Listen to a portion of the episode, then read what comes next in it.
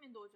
我那边三年多啊，来来去去三年多啦。嗯，淡季我就出去，然后旺季就会回来。哦，所以你不是台湾待完才去泰国？没有没有没有，中间都是淡季的时候去别的地方，别的国家。对，所以基本上我就是一年四季啊，没有什么旺季淡季的。我五年就全部都是每一天都在做潜水。现在五年，今年第六年。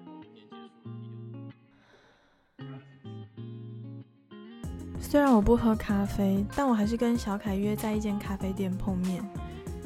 他点了一杯很大杯的黑咖啡。聊天的过程中，一直有咖啡机的声音和其他人聊天的声音当背景。后来听的时候，觉得好像有点吵，可是又好像很真实。就是我和小凯都曾经靠海生活了一段时间，然后我们又离开了海边，回到都市里了的这个事实。我是曾经在图巴塔哈的潜水船上导潜了一个潜季的阿华，欢迎收听 Dive into Life 潜水人生。我那时候不去泰国淘岛，那我去我去淘岛的那个时候其实是很妙的，就是我去淘岛的原因是因为我那时候是要去陪我前女朋友的。因为我前女友是大陆人，她的户籍是不能来台湾，所以我就答应她，我考上教练之后，我就可以在国外找一个工作做这样。然后那时候大陆签证是东南亚最方便，然后那时候第一个想到就是泰国，所以我想说，那不然我去泰国好了。要不然在那在我那时候的教练，其实那时候没有人要去泰国啊，那时候连去菲律宾的人都很少啊，菲律宾只是玩的一个国家，那大部分。他去推销，有的时候你要去马尔蒂夫啊，去澳洲打工换宿啊，其实主推是这两个地方。那、啊、这两个地方对我就不适合，因为我去过澳洲了。啊，马尔蒂夫我没有那么有兴趣，而且我女朋友前女友可能也没有办法去，所以我才去找泰国这个地方。真的是误打误撞啊，不是说自己很精明，没有误打误撞，我就是到泰国，然后到全球发量最大的岛嘛。那我到的那个店，算是那一个岛上面，Crystal 吗对，是比较严格的一间店。那我会进去的原因，其实只是因为他当初那一间店非常的缺教练。要不然，掏岛整个岛上，他们其实不接外聘的教练。你要在那边考完教练，嗯，自产的。对，然后你要累积到某一个签证量，好，你拿到那个 MSDT 之后，才有办法在他们那边工作，然后领薪水。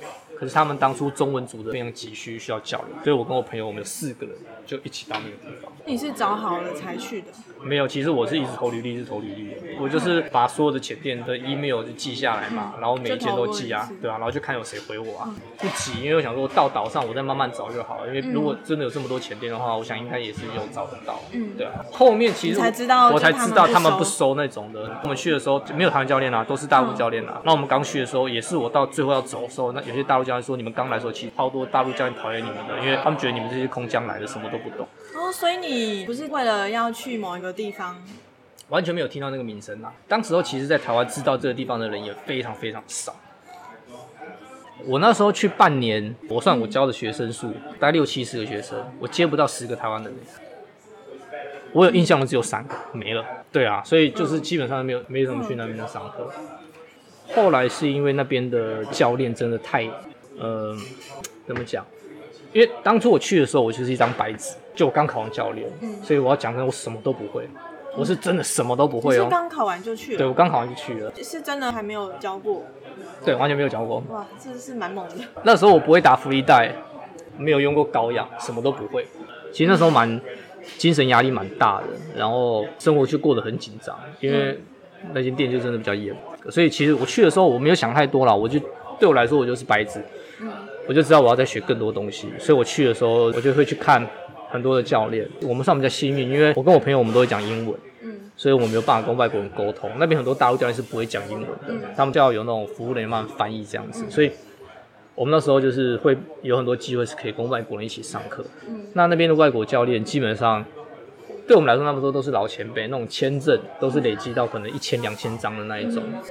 那时候其实就从那些国外教练身上学到非常非常多的东西，嗯、然后包括一些课程组织的安排嘛，怎么控制学生，然后你要教什么东西，怎么安排你的课程，然后还有一些教学的技巧，怎么去观察学生。那时候学到是很多东西的。这样讲起来，我觉得我还蛮幸运的，就是我的过程是有很多累积经验的时间，就我没有被推得很紧，但是我又有在学东西。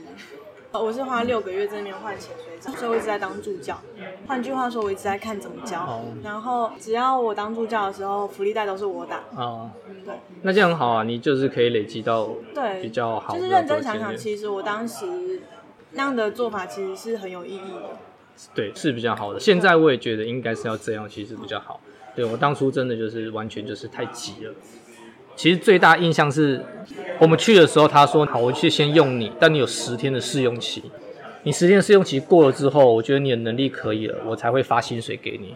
然后最基本就要先认前点嘛。嗯。可是口套前点有二十几个，所以你不可能每一个都认。地形差异很大吗？呃，比起墨宝的话，它当然地形差异是这很大，就是都不一样嘛，都长得不一样。所以那时候。那时候不用指北针，应该说你不会实际下水应用，你不会看潜点图，你不会认地形啊。就是有理论，但是不会实务。对，不会实务上面的。嗯。然后我那时候因为实习都有另外一个潜水长带嘛，嗯、我大概第二天还是第三天的时候，他就直接叫我去带客人，然后去一个我只去过第二次的潜点，嗯，早潜第二次的潜点，我根本不会啊。然后后来第三天还是第四，哎，应该是第四天，他就直接让我带客人，旁边已经没有人会跟你了，嗯、所以你要自己带。超球，第一前我带客人踢了四十分钟沙地，我找不到前点，因为那个人太多了嘛，所以他们其实是要很保育珊瑚礁嘛，所以他们不会把点放在珊瑚礁上面，他们就是比如说你潜在这边，所以船会移到这边下去绑在水泥砖上面。你要知道几度呢？对，你下去就完全就沙地，然后就要去踢，我就完全就迷路。有流吗？没有流，泰国是没有流的地方。迷路十几分钟，然后起来的时候，客人就跟你说：“你所以潜点呢？”对，他说：“哎、欸，这边这一点是不是没有什么东西？”我说：“对，这一点没有什么东西。”然后就说：“真的超……我觉得这种事情最糗的地方是你自己就没有找到，或是没有看到很多东西就算了。然后你上船之后，别组全部都看到一堆东西。哦，对对对对，而且。因为我们那时候去的时候是涛岛整年度能见度最差的时候，能见度大概就是三五米左右。我还不会用指北针，我还不会认地形，然后压力超大。还好第二潜我朋友在船上，比我先当教练，然后比较会用指北针。我说：“哎、欸，就是一起去，帮我带一下，然后就帮你。”然后后来他就教说大概怎么弄怎么弄啊。他说他一直会简单的啊，他也是慢慢练这样。我说：“好好好。”后来从那一次之后呢，我每一次回去我都一定要把，就是因为。我们店有三艘船，然后每一艘船要去哪个潜点，会前一天就被安排好。然后你是上哪一艘船，你也会去前一天被安排好。所以你会先知道，事先知道潜点，你就拿潜点图，然后就去看。好，比如说明天我要上欧风阿特，然后呢，我明天看船在停在哪里，我要怎么走。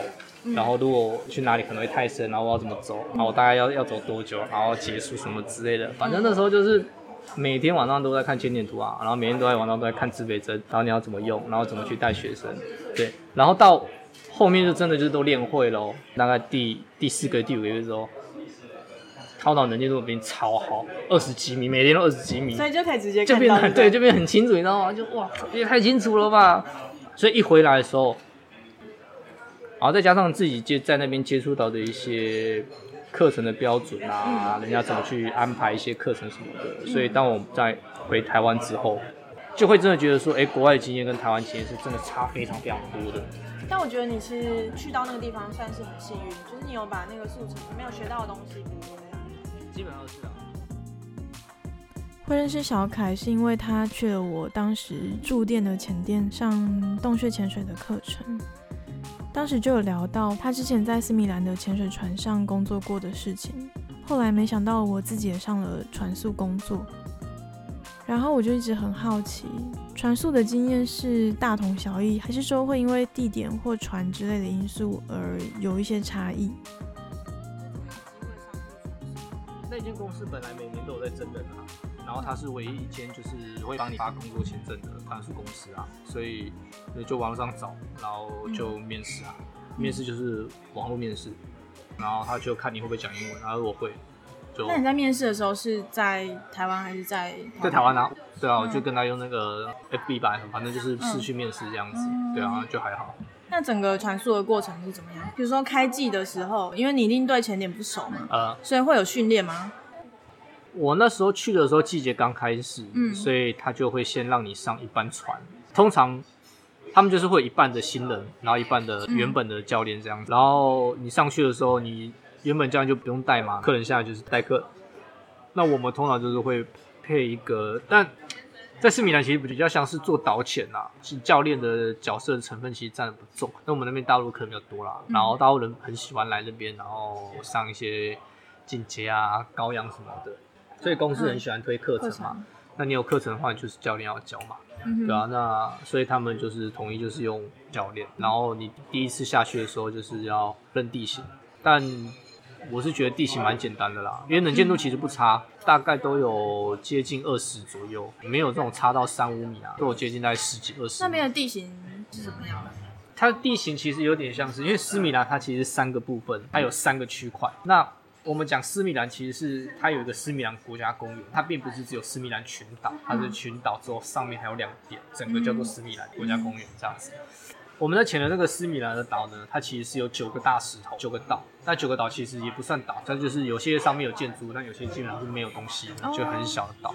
然后它，它是陆地是有露出来的。对对对对对，它们有很多地形其实是很像那种，它就是骑在水面是石头，你知道吗？嗯、它不并不是真的珊瑚礁，它就石头叠下来堆叠起来。嗯然后是堆叠起来之后呢，它就是有些地方会有一些堆叠的坑嘛。那因为那边有流，所以呢，它的石头上面就会长满那种海扇啊什么。所以斯米兰群岛大概是这样的一个特色。所以它不是珊瑚礁？有，但比较少。对，嗯、斯米兰的珊瑚礁是比较少。它要一直往北，斯米兰是最南边的。然后上面的另外两个区块珊瑚礁就比较多，但它就不是斯米兰群岛，它是另外的两个岛这样子。哦、对。但是也是浅点。对，浅点。那基本上浅点是看得到底的吗？看到底，不像菲律宾那种，就是下去是没有底的那一种，嗯、对，它是都是看得到底。那主要是看什么？主要是看什么？往北的两个前点，最北的一个点是算斯米兰最有名的一个前点。有 Manta 有金沙，但是这几年出现区域就没那么高了，嗯、反正因为是环境的关系吧，对啊，就是出现区域就听说没有前几年好。嗯。然后呢，最北的一个点呢，算是一个它还蛮出名的一个前点。叫做 Rachel Rock，然后它那个点就像一个马蹄形，那个点很小，但是那个点上面有非常非常多的鱼，然后是很壮观的景色。比如说它就有五六百只的视线笛雕啊，然后可能有时候会看到杰克与风暴是一定有的啦，只是看到有没有聚起来，然后偶尔会出现巴拉库达，大东西小东西也有，然后章鱼啊、红鱼啊，啊那边没有出现过芒塔，我没看过，但那边偶尔会出现金沙这样子，对，算是一个比较有名的点。那剩下的斯米兰其他地方就是也是看一些小东西啊，大东西就比较运气运气啊，有时候是看到芒塔啦，鲨鱼也有啦，嗯、然后礁鲨类是常看到的吗？礁鲨我有看过一次那个豹纹鲨，之前还有其他前岛是看到那个吉他鲨，比较特别的礁鲨也有，嗯、但是礁鲨就出现几率就高一点点。就一般的那种白旗沙这样子，嗯、对啊，大概就是这样，还是看地形啊，我觉得还是看地形比较为主啊。那一趟的行程是几天？看船啊，然后看他怎么跑，三四五。通常我是觉得，如果你真的想要去过一次就不再去的话，就是四天会比较好。嗯，但如果你只要去经典很经典的行程，就去三天就好。到斯米兰那边是可以当天来回的吗？呃，可以，要快。就是船程要多久？我们通常都是晚上大概九点多会从港口出发，然后它大概会开三个小时到四个小时，蛮近的。嗯，就不会很远，然后就停靠睡觉这样子，反正不是那么远，没有那么远啊。但是有收讯的吗？没有收讯啊。对，连续几天都没有收讯。对，第一天有，斯米兰群岛上面还有，过了斯米兰往北就没有了。那你们一天的潜水的行程是怎么样？一天四潜啊，就连续潜三天。没有，就连续潜四天了。呃，因为四天四夜嘛，晚上出发，嗯、然后算是第五天的中午回回去，然后所以第五天早上也还有潜水。所以一趟是几潜？四天的话，我记得十十十一吗？三十哦，十五潜啊，十五潜。嗯、对对对，一趟回来是十五潜这样子。那、嗯、其实也蛮硬的。很硬啊！嗯、我朋友，我那时候回来的时候，我就跟我说太太硬了，我没有办法再做第二个季节了。然后他每一季是多久？最早最早大概十一月开始，然后一直到最晚是大概四月多。四月多？嗯，四月多结束。嗯、每一趟行程结束有休息吗？基本上就看公司需不需要你吧，因为他其实是看船上的客人来决定他要不要派你上船啊。那我们这种讲中文的就没什么好挑的，就是一回去休息，隔天就要再上船。所以那个地方总共有多少船在跑？十五艘左右吧。我们公司就有七艘了，然后别家的大小店都是一艘两艘，一艘两艘这样子。那也蛮多的哎。经理问我说：“那你明年有要回来吗？”我说：“没有，没有回来了，比较期待我会回来。”你当时最喜欢看到的生物是什么？芒塔吧。那是你第一次看到芒塔吗？对，第一次看到芒塔。我这边看到三次吧。那其实几率能很高？没有到很高。以前他们说每一季基本上到某一个前点就是每下必看，因为它有个清洁站。嗯、后来出现芒塔几率就没那么高了。那金沙呢？金沙也不高，金沙我就看过一次，而且是我出团第一天看，出团第一次看到。哦哦、那听起来图巴塔哈。应该是图巴塔哈会比较丰富，因为斯米兰还有普吉岛来的游客，所以它不是只有船。所以是有浮潜吗？对，有浮潜，所以其实也蛮合理的，因为图巴塔哈毕竟是一个离岸很远的地方，多久？十个小时。对。对啊。我去的状况是，基本上我每个礼拜都有看到至少一次金沙，然后曼塔就比较不一定，可能两趟看一次吧。你不觉得船速很累吗？船速累，可是我觉得值得去体验一次。你是三个月而已吗？对，差不多三个月。三个月还好啊。可是我觉得我们很超哎、我们行程是七天，就等于每一次下船都是礼拜三嘛，好像是礼拜三下船，然后礼拜四上船，休息的时间就是只有礼拜三的中午送完课到隔天的中午开始接课。我那时候去的时候，我第一班船期结束之后，我心里就想说，我想离职了，太累了。因为可能本来就没有那么喜欢带导潜，是第一个原因。然后第二个原因是，因为我的职称是 IDC staff 嘛，嗯、所以我是可以辅导教练班的。嗯，那时候跟他谈的时候，他们就说他们需要一个像我这样子的人，因为他们那边有一些教 IDC，然后也有教潜水长。那如果他们需要讲中文的，嗯、可能就需要我跟着教。那我在陆地上时间会比较多，然后我就觉得那就是个机会，我就想要去看看。结果呢，我去的时候呢，不知道为什么那一年他们就没有接到什么潜水长跟 IDC 的人，或者说他们接到的都是外国人，就是没有中文的。所以变成说我去的时候，我以为我可以接到这样的课程，嗯、然后可能一半时间在陆地上，然后一半时间在船上。就后来发现，我基本上这个船期全部都在船上，根本没有那个机会，嗯、那就不是我想要的，因为我并不是只有想要一直在导潜这件事情而已。嗯、我自己还是比较喜欢教学，觉得我的专长跟兴趣就是教学，所以我还是比较喜欢做上课教学的部分。对啊，那你最喜欢教哪一个课？我现在喜欢教的就是侧挂吧，还有中性福利吧。现在自己在开的中性福利的课程，对啊，因为就是有接触到一些技术潜水的东西，嗯、所以就觉得。哎，那个东西是往更专业的方向走，然后希望大家都可以稍微去接触，跟碰到一些这样的观念，所以我就是开了一个那个顶尖中心福利的课嘛。可是你那个顶尖中心福利的课内容是你自己设计的，对不对？对啊，全部都是自己设计你依照你自己设计的课上完了之后，你还是会发证吗？还是他就是没有就没证啊？就训练潜水，嗯、就是像训练潜水一样啊，对啊、嗯。那我觉得不错，因为我教的东西是属于比较偏向到技术潜水那个范畴的。嗯、学生来上课的时候，我都会。跟学生说，这个课程基本上我是希望把它放在 Open Water 跟进阶的中间，因为你 Open Water 上完之后，除非你的天赋异禀，可以好好控制自己，嗯、要不然其实大部分的人对于控制上面的东西其实都不是那么的准确跟那么的好。嗯、那在你还没有达到你可以完全的让自己很轻松的潜水，可以很放松的去观察海里面环境的时候。你去跳到进阶上面去上，其实就有点太快了，嗯、因为进阶很多东西都是在教一些，没有办法驾驭额外要做一些事情。对对，那进阶这个课程本来就是以学识跟知识为主嘛，那你把这些很多的知识性丢给学生的时候，就变成说你不知道学生有没有学到，对不对？所以这个是其实很多教练觉得进阶很好教啊，就是这样子，但其实进阶不是那么好教。其实进阶是我最讨厌教的课程。因为你虽然很多人都觉得啊进阶很轻松，可是我教完会觉得很空虚，我不喜欢那个感觉。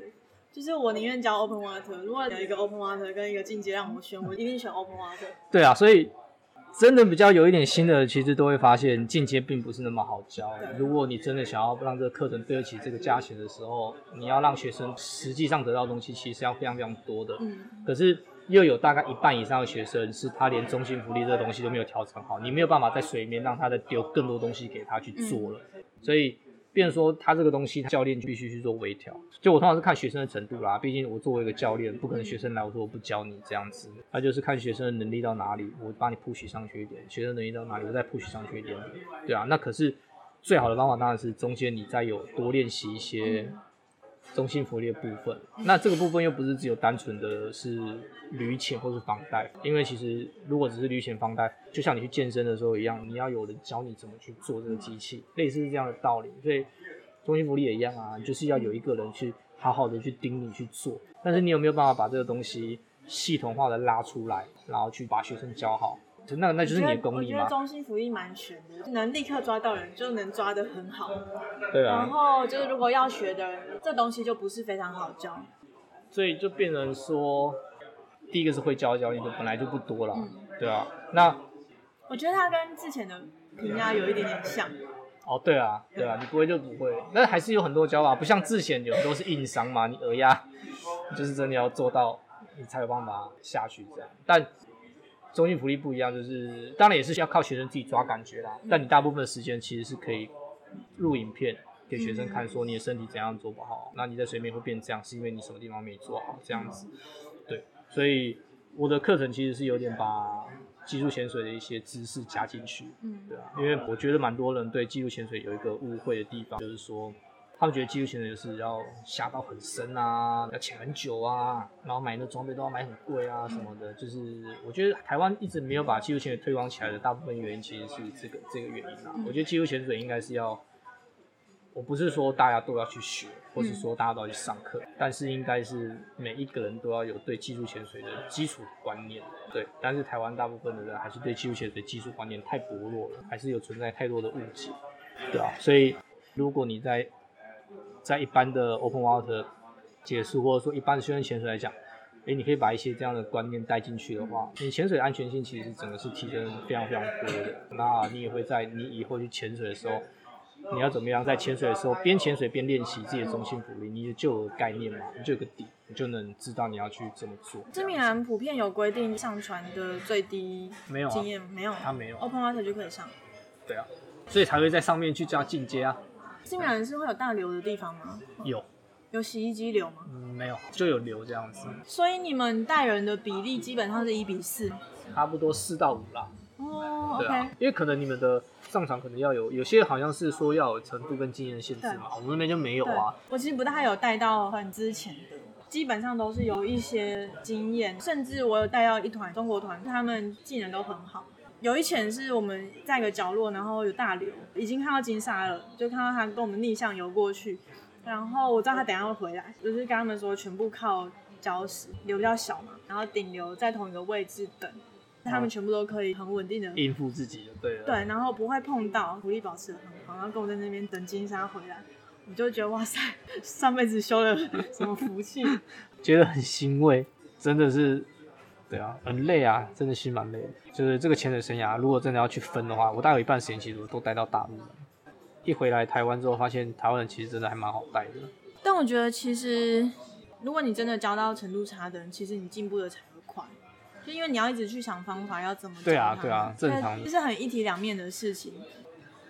不行啊，传输我真的不行。听起来虽然我们这边要换气瓶，可是那个累其实抵不过带新手的那种。呃、对，你每一次都是一个新的开始，前两天都要调整他们的状况，还有人的相处啦。其实我觉得人的相处也是蛮那个的，因为其实应该是说，因为你讲话做翻译，其实已经是一件很累的事情了。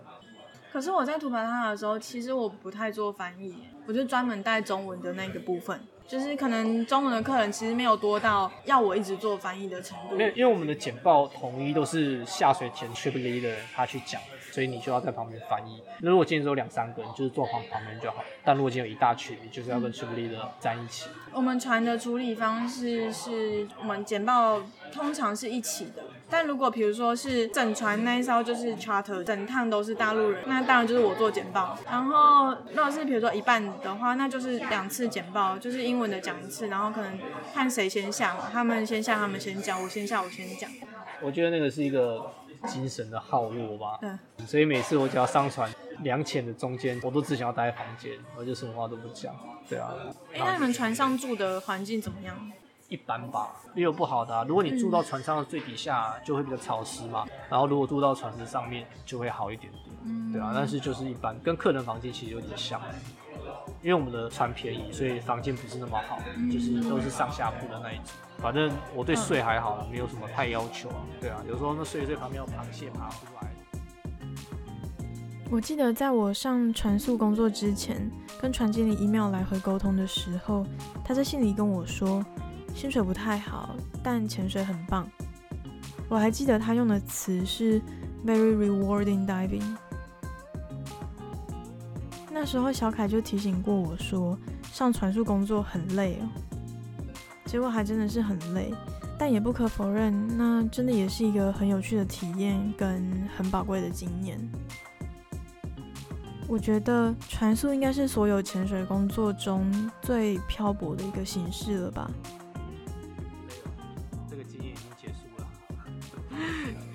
只能说是个回忆，好不好？此生不再上船宿吗？去玩可以，但是整个形态我都不太喜欢，因为它不是一个让你真的有所谓的休息到。就像你讲的，它就是没有一个私人的空间嘛。嗯。即便你有一个自己的房间，好了，我觉得那都还在船上。嗯。对我来说，那个心里面的印象就是我还是在工作的状态下。让你最心累的当然是客人在潜水的问题吧。可是其实撇除掉潜水的环境什么的，其实我觉得太，而且我们那样潜太累了，四天十几潜，然后每个深度都这么大，然后再来就是对我来说，每一次下水都蛮痛苦的。真的哦？就没有享受到的。因为如如果如果客人程度好，当然会减轻你的很多的压力，你可能会会比较稍微享受一下水里面的环境或是状况这样子。可是我是一个没有办法潜水太频繁的人，所以我会觉得。可是教学可以。教学可以啊，我觉得对我来说。除非是真的，我很想赚钱，我才会让自己塞到一天四千，嗯，我是可以的。我都比较喜欢就是把每一潜都潜好潜满，嗯，你也不要就是向下水的平的那个，就是值跟量。对，就是就是那个值好一点点，但是量少一点点，嗯，你有多一点时间休息。可是那边就是吃睡前嘛，你吃完之后起来，然后。头发摸一摸，是干的，就是要潜水；是湿的，就是要吃饭。对，然后起来吃饭，哎、欸，吃完饭然后休息睡觉，然后起来，然后你又要下。对，然后就是也也有可能是程度的关系啦，让你自己是心累。嗯、如果今天大家的程度都很好，比较有办法，就是边带，然后你自己又边享受到潜水、嗯，可能会让你比较喜欢。可是目前我还没，可能因为那一段传输对我来说，那个印象就是大家程度都太差了。所以我每次下水都很累，然后每次下水我都要很久。对，当然你说中间有没有享受过潜水程度 OK，然后你潜起来没那么累的？当然其实也是有，但那个、嗯、那个记忆基本上是被覆盖过去，记忆真的太少了。然后再加上整个生活形态就是不是我喜欢的。去玩可以啊，但不会再想要在船上面工作，只会去潜店，在陆地上工作，还是希望是碰到一上课教学为主的那个。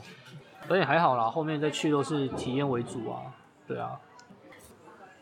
你有没有到目前为止你想看但是还没有看到的生物？我其实对生物比较没有什么感啊，我对沉船比较有兴趣，所以我其实蛮想去科隆、科隆啊、苏比克湾，然后巴厘岛也蛮想去的，对啊。再就是洞穴啦，就是墨西哥嘛，墨西哥跟美国，对啊。为什么对沉船这么有兴趣？应该说，我比较喜欢景色啦，生物倒还好，我就很喜欢景色，所以洞穴啊、沉船啊，或者是比如说垦丁绿岛。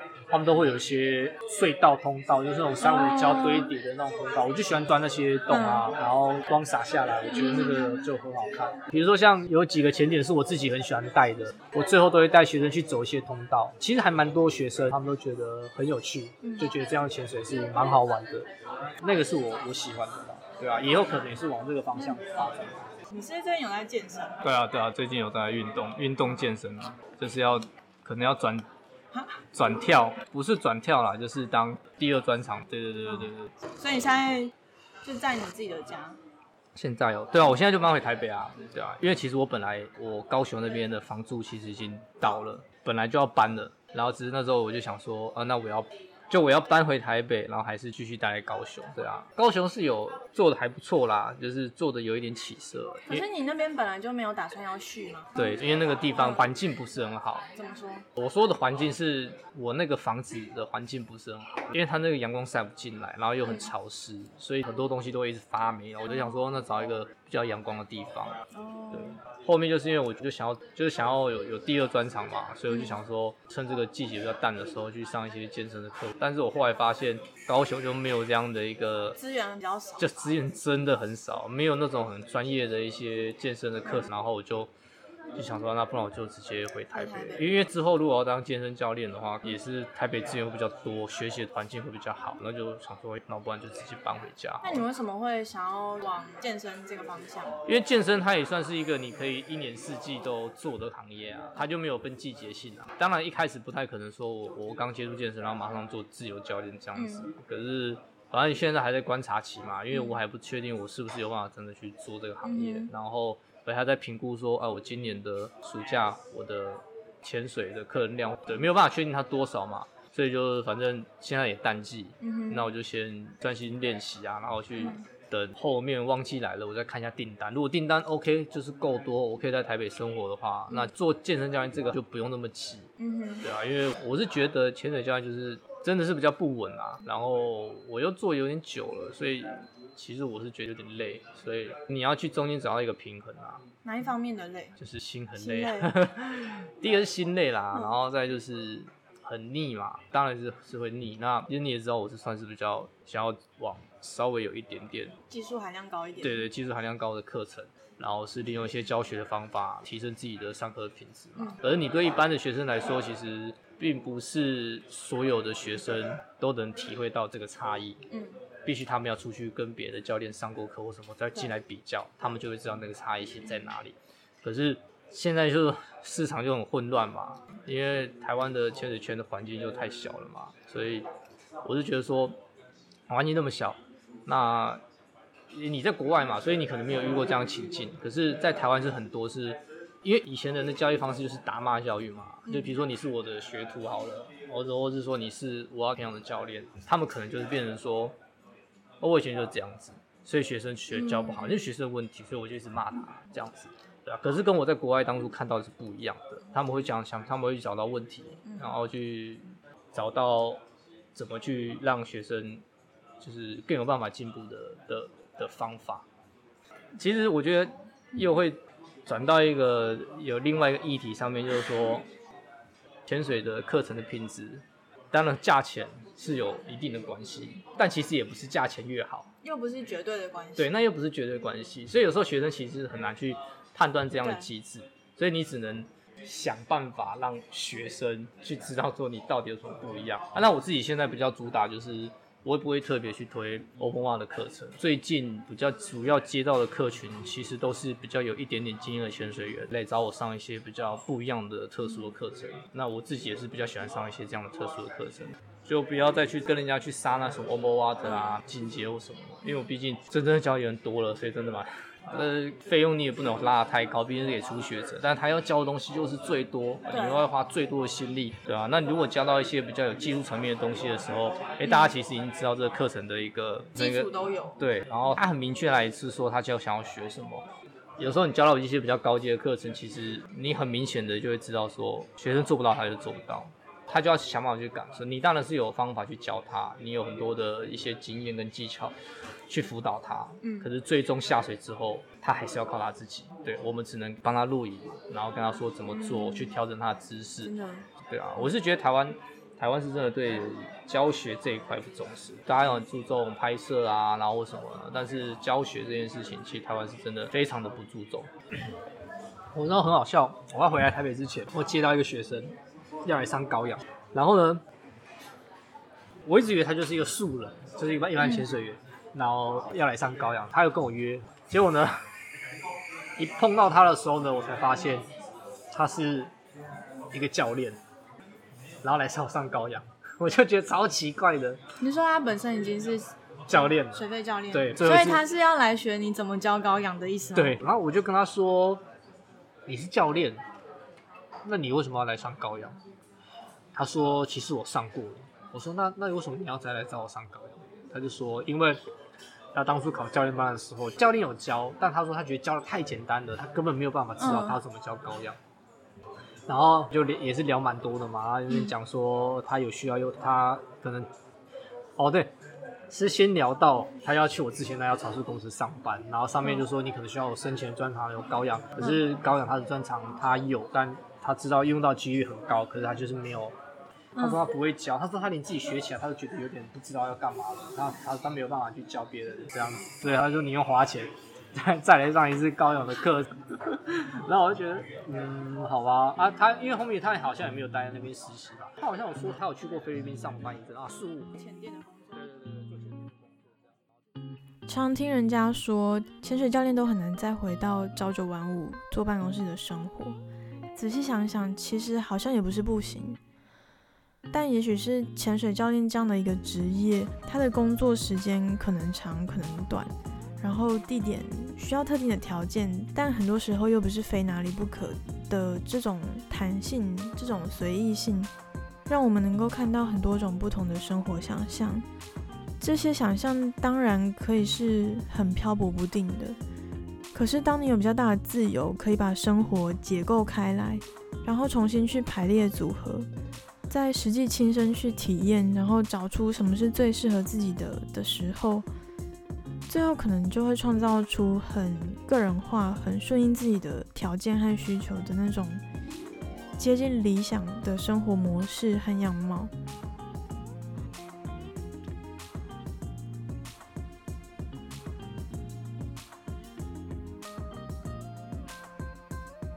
差不多在小凯准备开始筹备工作室的时候认识他，我觉得他一直很用心在把他的潜水教学形塑成他心目中最好的样子。可以在脸书上搜寻“翠蓝潜水工作室”，了解更多小凯对潜水教学的想法。其实这还蛮好笑的，就是。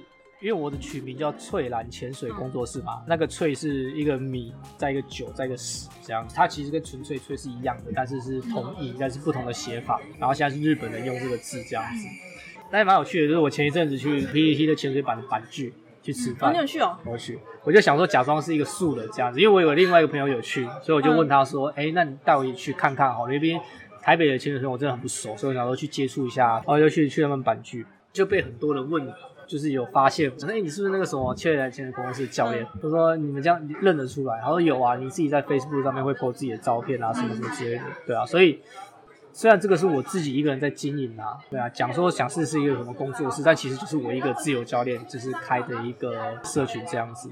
那因为我不太喜欢把它当成一个。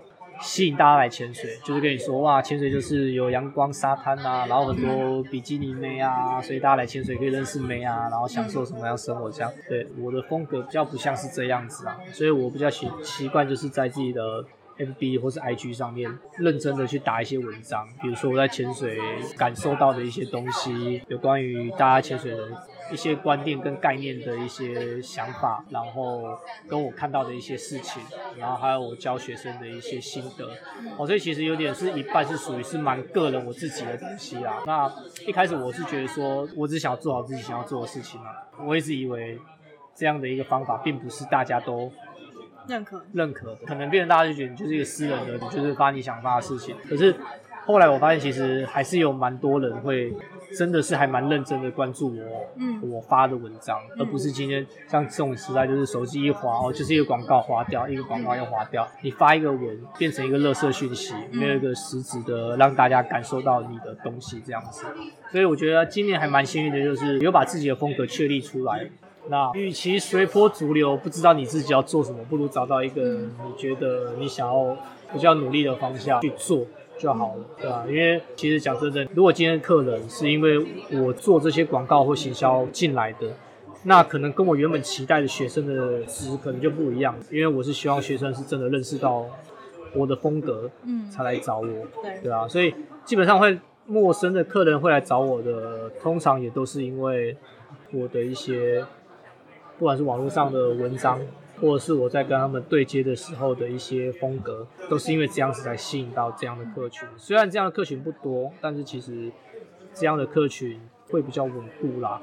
我宁愿把学生教好，他们出去潜水是安全的。我也不要说今天我把学生随便教，然后我硬让他们留下来跟我继续潜水，然后最后他们没有办法有自己的能力去找别人潜水，所以也是蛮明确的让大家知道说，你想要上课你就来找我，如果你需要更多的练习，你也可以来找我。对，就没有说这个我也要接，那个我也要接，就搞到搞到最后，其实你什么都做不好。